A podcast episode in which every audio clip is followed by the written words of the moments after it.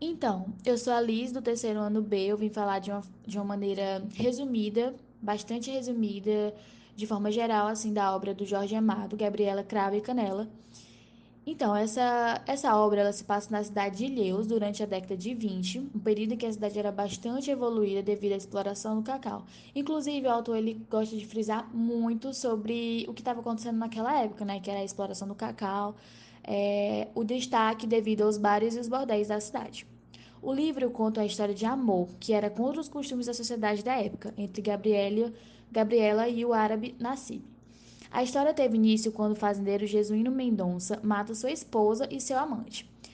O cirurgião dentista, a esposa acaba traindo e ele mata os dois, devido a uma traição, né?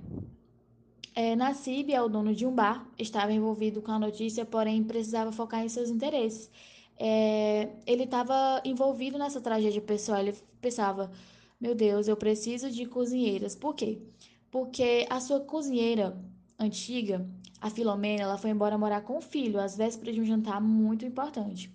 Esse jantar, ele era a inauguração de... ele precisava de uma cozinheira, né? Porque ele precisava entregar um jantar para 30 pessoas, 30 pessoas em comemoração à inauguração de uma linha automotiva da cidade de Itabuna. E aí a história ela começa ela teve início quando o fazendeiro Genuíno Mendonça mata sua esposa, sua amante e tudo mais. O dia começa com o amanhecer de dois corpos na praia, frutos de um, de um crime passional. Todo mundo dá razão ao marido traído e assassino, né? Porque ele acaba por matar os dois devido à traição. E o Nassib, ele segue com as preparações do jantar e acaba por conhecer Gabriela. Antes de conhecer Gabriela, ele consegue um par de gêmeas careiras, né? Mas por toda a parte ele ainda procurava por uma nova cozinheira. E aí que ele conhece Gabriela. Gabriela era uma retirante que planeja se estabelecer em Ilhéus como cozinheira ou doméstica, apesar dos pedidos do amante que planejava ganhar dinheiro plantando cacau.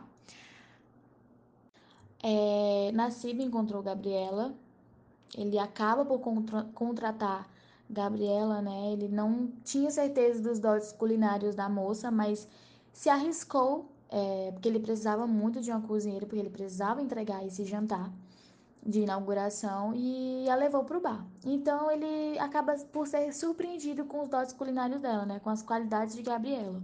Então, né, quando acaba por fim o jantar, Nassib volta para casa e ao deixar um presente para Gabriela, ele tem com ela a primeira noite de amor e luxúria.